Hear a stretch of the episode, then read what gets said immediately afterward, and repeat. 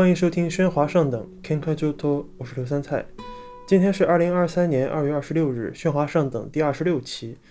呃，今天是一个比较，也是个比较即兴的一期，因为呃，就是之前几集节目有一期是我参加了一个叫做 Podcast Jam 的一个。活动吧，当时是为了呃找了个理由由头催更一下自己。那么这次也是同样，因为他们举办了第二期，所以我也就呃顺手参加了一下。嗯，这次的就是题目可能是和这个房间和空间有关系。那么我因为就是我我接下来要聊的这个内容，所以我打算也是即兴基基于它来呃聊这么一期。今天这一期的主题和这个缘起呢，是因为我下午去北京的蜂巢剧场看了这个孟京辉导演的呃话剧，也就是一个陌生女人的来信。呃，这个剧名想必大家应该不会陌生啊，因为它是改编自呃奥地利作家茨威格的一部很有名的小说。然后呢，在二零零五年，呃，徐静蕾、姜文当时也是拍摄了。同名电影，那么这部话剧也是孟京辉的代表作之一，因为他在呃其实是十年前的一部戏了，然后呃一直这个作为一个非常 long live 的一部剧目，然后定期的会演，然后今天也是呃很偶然的机会吧，然后去看了这个剧，因为我平常其实话剧看的比较少，因为。就我虽然就学的可能和这个有点关系，但是呃上学的时候也上过这个跟话剧有关的选修课，但是当时也不过是读了一些话剧剧本，嗯，当然也包括呃孟京辉导演还有他的夫人廖一梅编剧的一些剧本，比如说呃恋爱三部曲。呃，但是其实真正的说去看话剧，或者说在这个剧场的这种体验，其实并不多。我可能从呃来到北京到现在，大概加起来应该也不超过十次吧，就是一只手指头数得过来的这么一个呃话剧的观演经历。所以我觉得，嗯，就是我谈我谈不上多多内行，我觉得我可能就是个外行。但是我的好处是，我觉得我可以尽量的用外行的一个观点或者一个。比较 amateur 的一个观点，然后来，呃，思考，就是说话剧作为一个呃舞台空间，或者作为一个媒体空间，或者说作为一个公共空间的一个呃一种媒介，那么它在这个艺术表现上，说它的一些特特点，以及就是新的技术的导入，会对这个话剧带来什么样的影响？就这个也是我呃，就是最近一直在思考的问题，也和我的就是研究的兴趣之一，就是 audiovisual 是有关系的。因为同样是这种视听艺术，那么话剧无疑它更具体一些，就比如说它更加的有情节、有故事、有叙事。但是呢，在这种嗯，比如说呃交互或者是一些呃想要。更呃，就是延伸出来的这种情感层面的东西，包括，呃，就是更更抽象一点的东西的话，话剧其实也有它非常独特的这种表达方式的。所以本集我试图去聊一聊我就是这一次的这个看话剧的感受，以及我看到这个话剧所产生的一些联想。呃，这部话剧呢，其实是由呃黄香丽老师主演，这是一部独角戏，就是只有她一个人来演。呃，一人分饰呃两两角吧，大概是，就是这个故事讲的是什么故事呢？就是呃，这个陌生的女人，就是这个女主角我，呃，她在这个用用一个倒叙的说法，就是在她临去世之前，然后寄了一封信给一个，就是她。呃，暗恋了二十年之久的一个男人，但是这个男人呢，就是即便在，就是他们两个人就是有在一起过，但是这个男人事后就是也并不记得他。然后呃，就是他试图去写寄这么一封信给这个男人，然后来呃谈论讲述自己这二十年来的，就是从一个少女一直到她长大，一直到她病逝之间的这个几十年来的这种心路历程的这样的一个故事。由于是女性这个视角，并且它大部分其实都是呃一个女性的这个心理的活动，其实真正说在这个男性的这个台词，或者说在这个。很主观的表现，其实并不多，就基本上是一个呃女性的一个视角来来聊的，就是来来展开，来来讲述的。一个是呃，比如说这个演员会拿起一个实时的 DV 来，视频信号是会直接投到这个舞台背面的这个大屏幕上，这样的话就是它有也有一个那种视角，就是对这个话剧本身来讲，就是类似于这种叙事视角的一个转换效果。呃，那么同时呢，也有这个呃多媒体。影像设计的一个是一个影像的一个表现。那这个多媒体影像表呃影像设计呢，其实是由这个清华美院的王志刚教授呃来担当来做的。那么他也是孟京辉的戏剧团队中的一个常驻固定成员吧，就专门来做这个多媒体设计，就是舞台剧空间设计的这样一个老师。我在看这个剧的时候呢，就是因为我也是。第一次看嘛，就以我呃为数不多的这个话剧体验来讲，我其实还是比较震撼的。呃，那么震撼的点其实有很多啊，就是从这个最开始开始讲，就是首先是这个舞台的呃形状，就它不是不是一个平的，就是我们常见的那种，就是呃那种话剧舞台平的，然后上面有一个幕，然后有一个有个台儿这样子。它是一个有有坡度的，并且这个坡度是一个呃有棱有角的，就是大家可以基本理解为一个斜的不规则的呃梯形，或者是斜的不规则的这种呃金字塔棱形，就这样的一个形状。然后呢，就是在这个形状下，就是演员的这个在这个舞台上的这个走路呢，就是起伏起落，就是会天然的带一个呃这种。流动感，或者说从高到低，从低到高的这样一个感觉。那么在呃，比如说一些。关于这个剧的宣传宣传的一些文章上面呢，他们会呃就包括一些评论文章啊，就是他们都会认为呃说这个剧的这样的一个设计，首先在艺术上是表达了这个女性的这个心理的变化呃云云。那我觉得就是抛去这些所谓感性的啊或者这些抽象的分析不谈呢，就是这个设计还有一个就是我认为是一个比较呃妙的一个地方呢，是它同时把这个视觉的这个投影。呃，给立体化了，就是说视觉的投影，它不光投影的部分，它不光的在这个呃舞台背面的这个屏幕上，同时呢，呃，它的这个斜着的这个面儿也会这个视视这个视觉视频这个投影也会打到这个斜的这个面儿，那么同时反射给观众，那么这两个呃。斜面就是一一个一个背正背面和这个这样的一个斜面的这么一个组合呢，我觉得是同时在这个舞舞台中间是赋予了一个比较立体的一个比较，嗯，我姑且用沉浸式这个词吧，就是可能我觉得不是很严谨，但是我一时也想不出更搭配就是它来表表述这个效果的这个词。那么这是一个。就是在我看来，一个非常 audio visual 的一个事情，就是呃，我们讲 audio visual 的话，它通常是在美术馆里去呃，比如在一个美术馆的一个房间，或者在一个现场的一个 live performance，就是现场表演中去呃驱动一些呃实时的一些程序。比如说，呃，这个做电子音乐的人经常用到的，比如说 Max MSP 或者是 Pure Data，或者是做这个 VJ 经常用的 Touch Designer，就这样的一些软件，然后来同时的去控制呃音乐和图像的这种实时的变化。比如说用图像的变化来去调整音乐，或者说用音乐去触发不同的图像视视觉效果。来这种嗯各种的这种来回的相互的调变，来实现的这种嗯可以说实时的或者抽象的这样一个视听体验。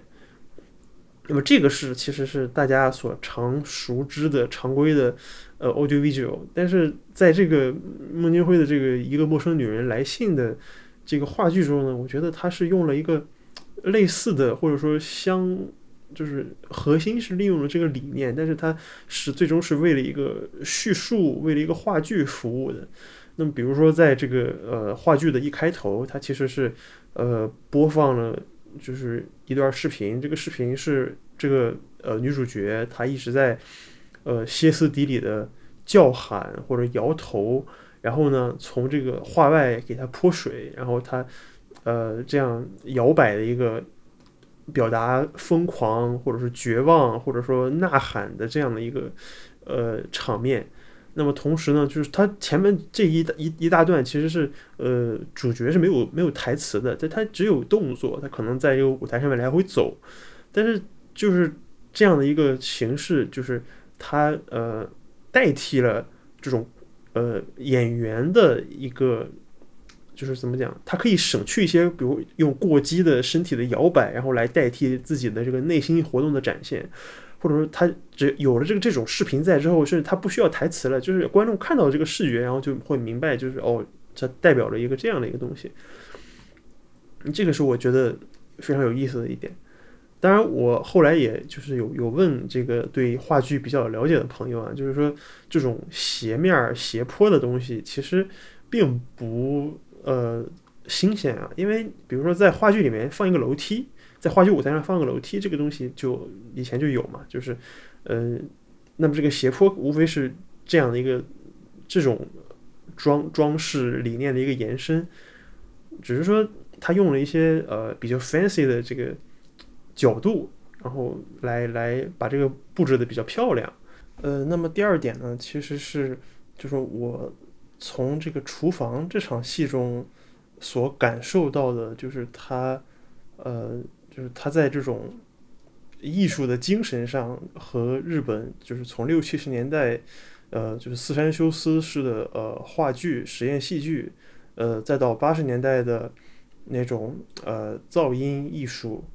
我就我感到这两种精神的一种接续。当然，我不知道呃。孟京辉导演对这个四山修斯的实验话剧这个了了解如何，以及喜不喜欢，或者他看过多少，这个我都不了解，我也没有去查。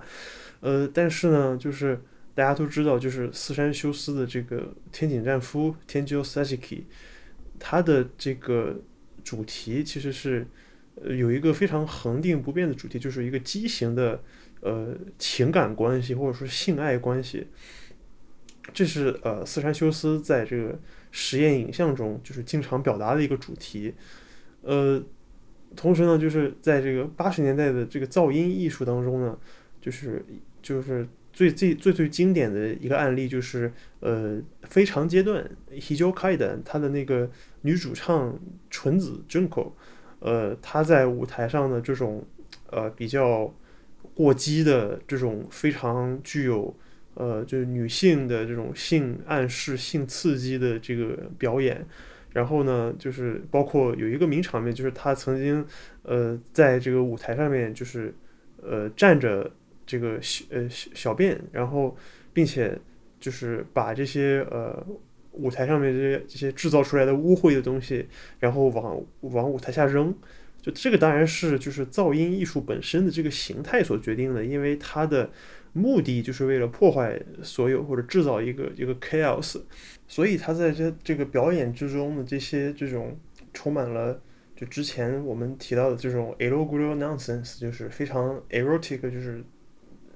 充满欲望的或者就是情色的这样的一个表现，它其实只是一个手段，并不是一个最终的目的，也就是它其实是观念的一种。它并不是一个说我就是为了表现他而表现。那么反过来看，一个陌生女人的来信这部剧呢，就是情感的表达，就是女性的情感心理以及她的这种欲望的表达，反而是呃，就是她最终想要呈现的。就那么不光是语言，也包括形体。就比如说，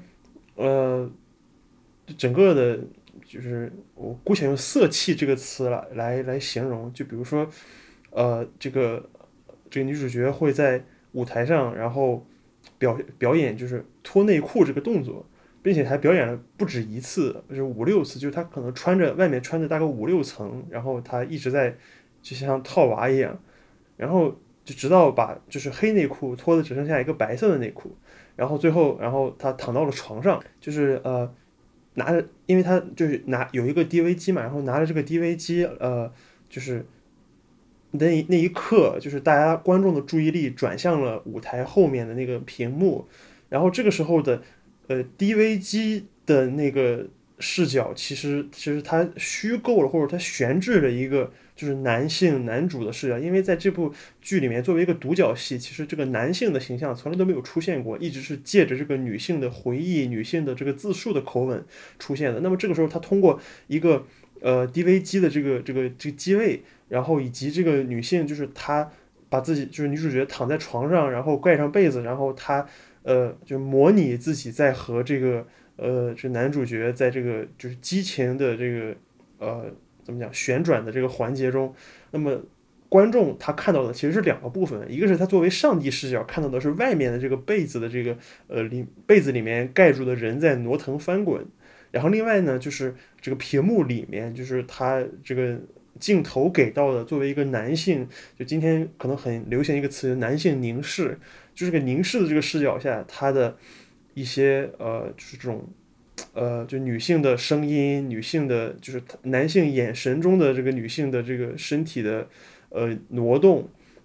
那么这一切其实都是为了，就是这个整个这个女性的情感，所谓嗯，我们姑且叫反客为主吧，就是它超脱了一个一个被呃情感的被施被施予者的一个形象，就是我就是要追求我的情感的一个一个。位置，就是他来表达的是这样的一个东西。那么在这个过程中，其实呃，摄影机也作为一个，姑且我们认为是一个媒体艺术的一个工具，或者说数字技术呃的一个道具。那么它实现了这种呃通过这样的一个空技术是技术构建的空间，然后实现了一个叙述空间的转换。就是在之前，他的这个一直都是以一个第一人称来建构的一个故事。那么忽然他通过摄像机，然后来转换了这个人物的这个视角或者视点，那么让整个的故事就是不再单向度，或者说他有了更多的，嗯，就是可以理解为就觉得它更丰富或者更饱满。这个是我觉得他在呃孟京辉在就是。就所谓的先锋，其实就是嗯，对这个新的媒介去做一些不同的尝试嘛。那么在这个尝试里面，其实呃，那我认为王志刚老师他在这个多媒体设计上的这个工作其实是非常出彩的。呃，这也是我这一集的标题，就是媒体艺术家孟京辉，我我这么称呼的一个理由。那么当然，其实你从广义上来说，所有的话剧导演，那么他当然是媒体艺术家，这这是。肯这是一个显而易见的事情，因为舞台是一个综合的艺术，就它话剧虽然是一个呃单独的艺术门类，是一个很古老的艺术门类，但是舞台艺术，尤其是当代的舞台艺术，它其实是超越了就是所谓呃原教旨主义的话剧本身，特别是在你加入了很多大型的呃装置 installation，然后灯光，然后呃音效。以及这些可以互动的这种效果，然后呃，也包括这些多媒体的技术之后呢，就是话剧已经形成了一个更加复杂的综合的一个庞然大物。它它就是它它基本它呃，你可以说它是一个呃 media art，但是它又不那么 media art，就它还是有有有一些这种呃线性的或者说故事文本性的东西在。但是大部分呢，就是我们可能认知下的一些美术馆的 media 的，它更加的抽象或者更加的概念。当然，这这一部分的东西其实话剧里面也有，只不过可能话剧最终还是要为它的一个故事服务嘛。呃，那么回到音乐上，就是说为什么我会觉得说像噪音音乐？那么其实除了他在舞台上的这样的一个有点夸张的表演，让我想到了就是当时非常阶段的呃里面的这个呃纯子之外呢。呃，当然，我觉得这个或许只是一个巧合，因为这个很难想象说说这个话剧导演会和这个会在这种表演的具体的表演上可能会参考说日本噪音这样的东西。那么这个或许只是我个人的一个意会了。但是说音乐这件事情呢，就可能更加具体一些吧。首先是呃，这个黄湘丽老师作为主演，他同时也是这个一个。为这个话剧的这个出演呢，就是亲自创作了几首吉他弹唱的曲子，然后并在这个表演的过程中呢，就是亲自就是弹唱，那么这也构成了表演的一部分，也构成了就是呃就是所谓抒发人物心理或者说呃渲染剧情等等等等，就这样的一个呃部分。那么除此之外的这个就是弹唱之外的部分呢，就是这个场景的一个音乐，这个伴奏音乐的一个变换的过程，其实它嗯。是跨越了比较多的风格，它并不是一个单一的，比如说吉他的一个扫弦和弦，或者是一些呃钢琴弦乐的这样一个简单的旋律的重复，呃，并不是，而是基本上跨越了嗯一些很多风格，比如说摇滚，比如说比较硬核的一些东西。那么在这个突然切换的这些东这个过程中，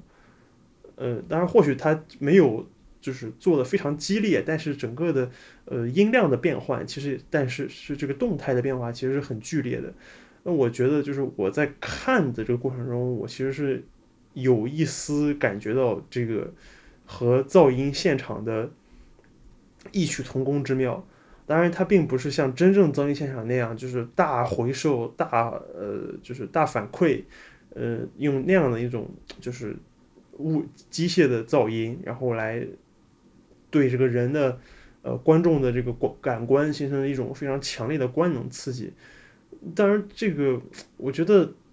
大音量的这个刺激呢，我觉得固然是有，但是我觉得原因可能一半一半吧。但是有一些我觉得或许是不可控的，比如说现场的这个扩声混音的问题，我觉得这个嗯有必要把它当做一个变量考虑在内。但是刨掉这个变量呢，就是说。它整体上有一个呃，往一个所谓的不规则的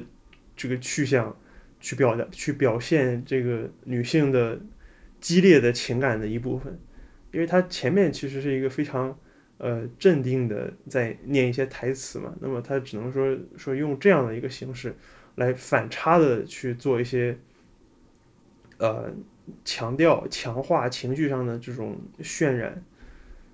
那么他也有一些就是非常安静的，同时呃，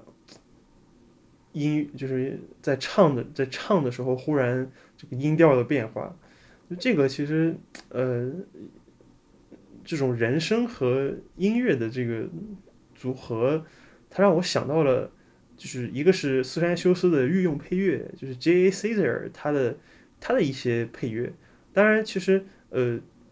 话这个话剧中的配乐总体来讲还是比较简单的，但是比起这个四山修斯他的这个配乐那种，比如结合了一些呃那种民族乐器，然后非常听起来妖魔鬼怪的那样的声音，可能还是不太一样，但是有有这样的一个感觉在。然后另外呢，就是呃。或者我觉得，如果 J. A. Caesar 的这个比喻不太合适的话，我觉得《辉夜惊二》的话，或许能更更贴切一些，就是类似于一种迷幻的噪音。就是呃，《辉辉夜惊二》的话，它也是一个即兴的吉他手嘛，然后它的这种呃 genre，它的这个类别基本上也是在一个呃迷幻或者说噪音以及即兴的这样一个一个领域里。就是我，因为我没有更加具体的了解，就是这个《陌生女人》这部戏，它在呃音乐设计上就是有怎样的考虑，我没有去看他们的作曲的采访或者音乐总监的一些一些一些东西、一些材料。但是就就我的整体的观感来说，它是让我想到了这些呃以前的这个日本的这种前卫即兴的一些声音的这种表现形式，这种 performance。最后回到这个空间感的话题，其实，嗯，就说从电影的角度来讲，这个空间感其实一直是，呃，所谓月经话题吧。就是所有的学生他在写论文、写毕业论文的时候，都会就是不知道有什么可谈的时候，就会去写什么。比如说，呃，我是学声音的，那么就会有很多人会看到很多人去写什么实现电影声音的空间感。或那么，我觉得如果有研究视觉的、研究摄影、研究导演的，可能会去写怎么样去塑造空间的视觉，呃，视觉的空间感。对，然后，那么这种，比如说话剧或者这种更加呃多元样式的这种综合媒体艺术，那它的空间感是什么？或者说今天的艺术家们在追求什么？我觉得这个是一个值得 argue 或者值得讨论的一个问题。那假如我们按照就是所谓的符号学上的能指和所指来分的话，那么这个空间，那么它当然包括了一个就是呃语语言意义上的空间和它这种形式上的空间。那么语言意义上的空间，我觉得，嗯，这个如果你看了这个话剧，就是你从头到尾就是在有一直在关注这个舞台上的演员的表演的话，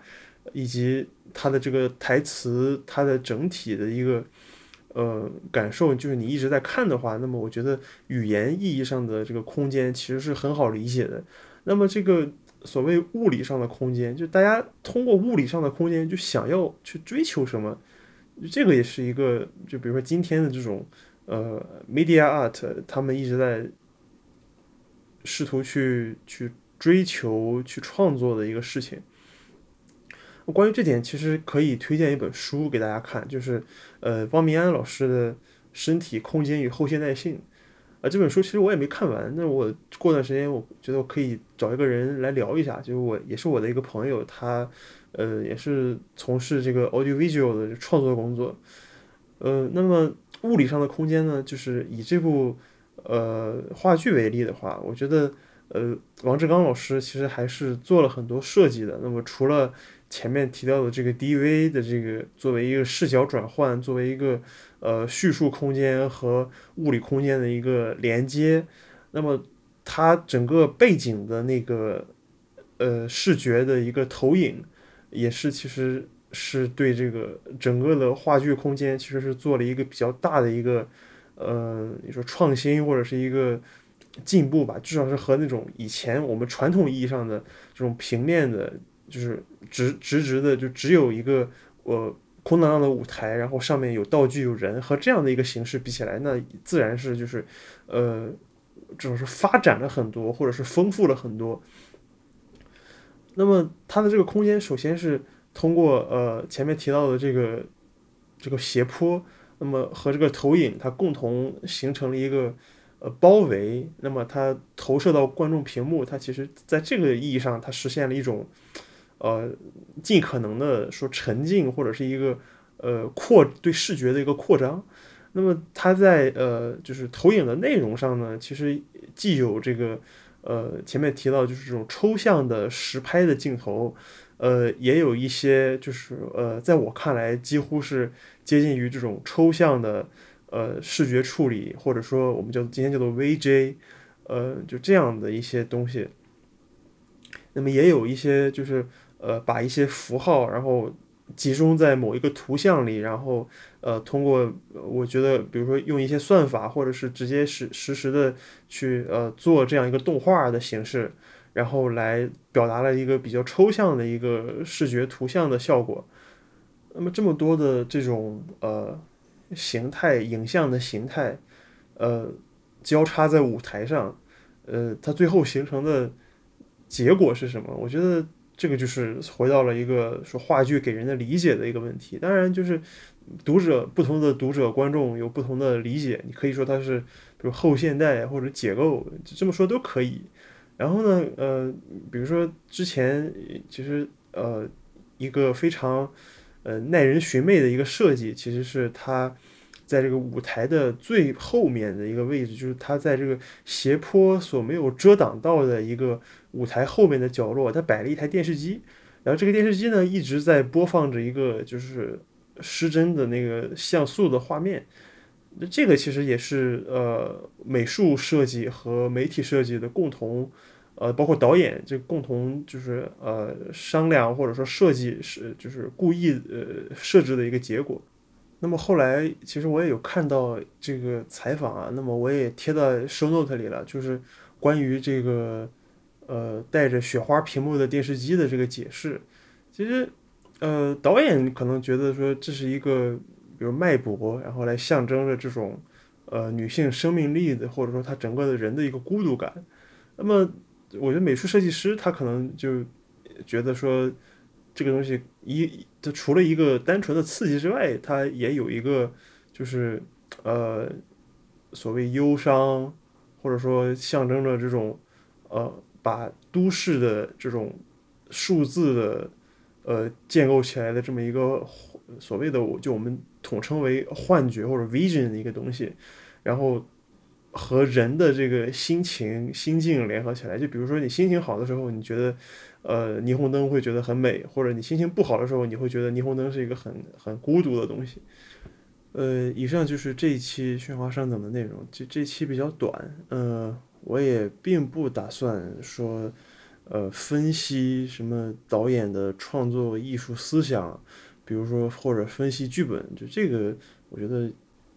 呃，一是。可能不是不是我想做的，二是可能也就是论资排辈，也轮不上我去指手画脚去评价这个大师的经典作品。但是我觉得这种加入了多媒体设计，或者说加入了媒体艺术的这个呃技术的引入，然后对这个整体的表现空间进行塑造这件事情本身。嗯，我觉得是个很有意思的事情。当然，可能，呃，这个我我是一个话剧的这个新呃新手，我不是我并没有看过很多的这种比较现代、比较新锐、比较前卫的话剧。那么，或许这种做法并不是一个很新潮的做法。但是呢，这种呃，我是觉得实时技术的导入，或者说这种呃 V 类似 VJ 的这种 Media Art 这种概念的导入，一定是一个呃，在近几年来。才比较新颖的一个技术，因为这种网络技术的发展，包括这种呃信号传输、实时运算的技术，它并不是以在以前并不是一个非常完备的东西。这其实本身是对叙事是有扩张作用的。嗯，就还是说前面那个 DV 的手持 DV 的那个东西。那如果说呃，如果你是一个了解叙事学的人，了解这种电影叙事原理的人。呃，就是你完全可以，呃，就是这一一对应那些经典的概念，比如说电影叙事学当中的所谓的语势语态的这种转换，也就是比如说你在就是谁在这个讲故事的主体或者叙事的叙述的主体的这样变化，以及这个呃。叙述者来引导观众的这种视角的变化，这些都是呃研究叙事、研究叙述或或者说 storytelling 的这个过程中的一个机制。那这就是所谓的呃去用技术来去嗯改改变、引导或者辅助的艺术进行一个表达。这是以前的这种老老式的或者是原教旨主义话剧所呃够不到的一种。